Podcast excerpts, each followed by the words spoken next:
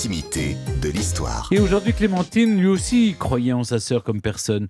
Vous nous racontez Napoléon et sa sœur Pauline Bonaparte, la plus belle, mais la plus infidèle de la fratrie aussi. Oh, bah, je dirais plutôt qu'il la croyait pas du tout capable d'être fidèle aux hommes, ça oui, c'est sûr. hein. Et c'était, euh, en effet, Stéphane la plus belle est la préférée des sœurs de Napoléon. Elle a la beauté d'une statue grecque, disait d'elle la comtesse Potoka. Elle est si belle et aussi si libre qu'à 13 ans, elle a déjà fait scandale en se baignant nue dans la rade de Toulon. Et oui, et si belle que les soupirants, bien sûr, se pressent au portillon. Alors, euh, euh, Bonaparte, c'est quand même un frère corse. Hein, ça lui plaît pas qu'on reluque sa, sa sœur comme ça. Donc, il essaye quand même de tenir les, soupirants à distance. Et il les conduit d'abord le fougueux Junot. Andoche Junot dit la tempête, qui est un très bon soldat, qui lui fait à l'époque office de secrétaire, mais il ne veut pas en entendre parler comme beau-frère.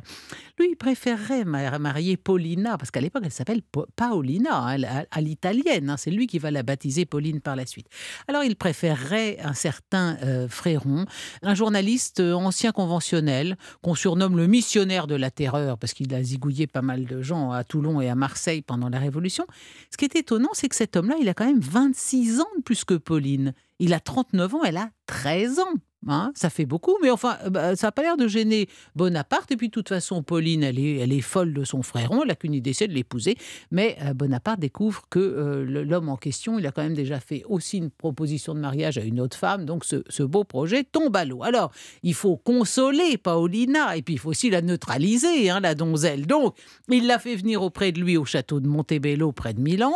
Là, il reçoit encore quelques demandes. Alors, il refuse une nouvelle demande en mariage émanant du général Dufaux et il accorde la main de sa sœur à l'un de ses meilleurs généraux, Leclerc, que Pauline épouse le 14 juin 1797 à Milan.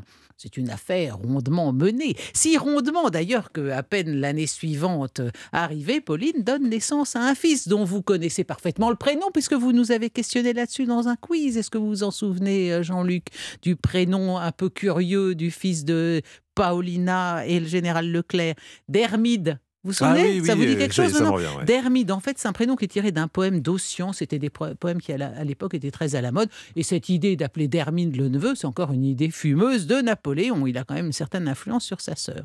Alors voilà la jeune maman de 18 ans qui part à Saint-Domingue avec son mari et elle l'y trompe copieusement. Néanmoins, elle le soigne avec dévouement quand il contracte la fièvre jaune qui finira par l'emporter, ce malheureux Leclerc, le 1er novembre 1802.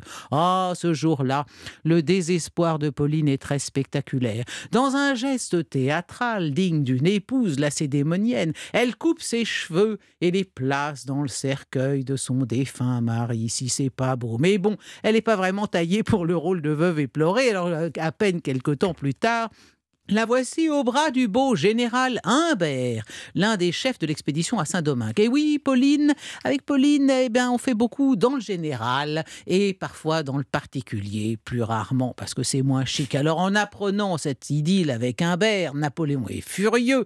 Il démet Humbert de tous ses titres et de toutes ses fonctions. Et alors, il a plus de boulot, Humbert. Et qu'est-ce qu'il devient? Il devient pirate dans les Caraïbes. Et oui. Et alors, où est-ce qu'on en est là? Parce que de- avec cette Messaline bourreau des cœurs, c'est compliqué. Il y a eu Junot, il y a eu Fréron, il y a eu les généraux Dufaux, Leclerc, Humbert, j'en passe et des meilleurs. Alors quand elle rentre en Europe, elle est veuve. Et c'est encore Napoléon, aidé de son frère Joseph, qui lui assigne un nouveau mari. Cette fois, c'est un prince italien, Hmm, quand même. Le prince, borghese. le prince borghese, c'est chic. Alors, la devenue princesse borghese, Pauline n'en fait qu'à sa tête. D'abord, elle pose nue pour le grand sculpteur Canova. Canova, hein, cette magnifique œuvre intitulée La Vénus victorieuse, qu'on peut encore admirer au Palais Borghese à Rome. Et quand les prudes lui demandent si elle n'a pas trop souffert de poser ainsi dévêtue, l'espiègle répond Mais non, voyons, l'atelier était bien chauffé. Installé rue du Faubourg Saint-Honoré dans l'hôtel Charros, qui est aujourd'hui l'ambassade britannique, un lieu que Stéphane connaît par cœur. Où il y a d'ailleurs euh, une copie de. de- de la, de la de, statue. de la statue de Canova qui vous accueille à l'entrée. Vous avez un buste de Wellington, un buste de Bonaparte et puis euh, Pauline Borghese, nue, Nue. comme un verre et belle et belle comme une Vénus. Euh, à Paris, bah, elle mène grand train, elle fait tout ce qu'elle veut, elle fait défait les modes. Son frère la surnomme d'ailleurs Notre-Dame des Colifichets. Elle est la coqueluche de tout Paris.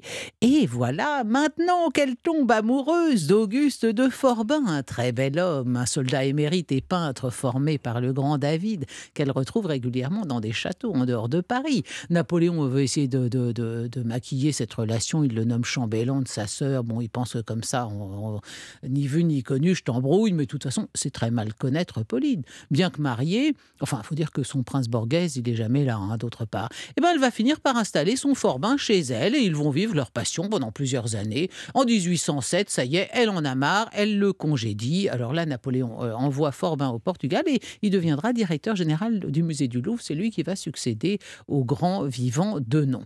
Alors si durant sa courte vie, parce qu'elle est morte à 44 ans, Pauline Bonaparte, hein, euh, selon la, la phrase du prince de Metternich, le plaisir fut la première occupation de Pauline.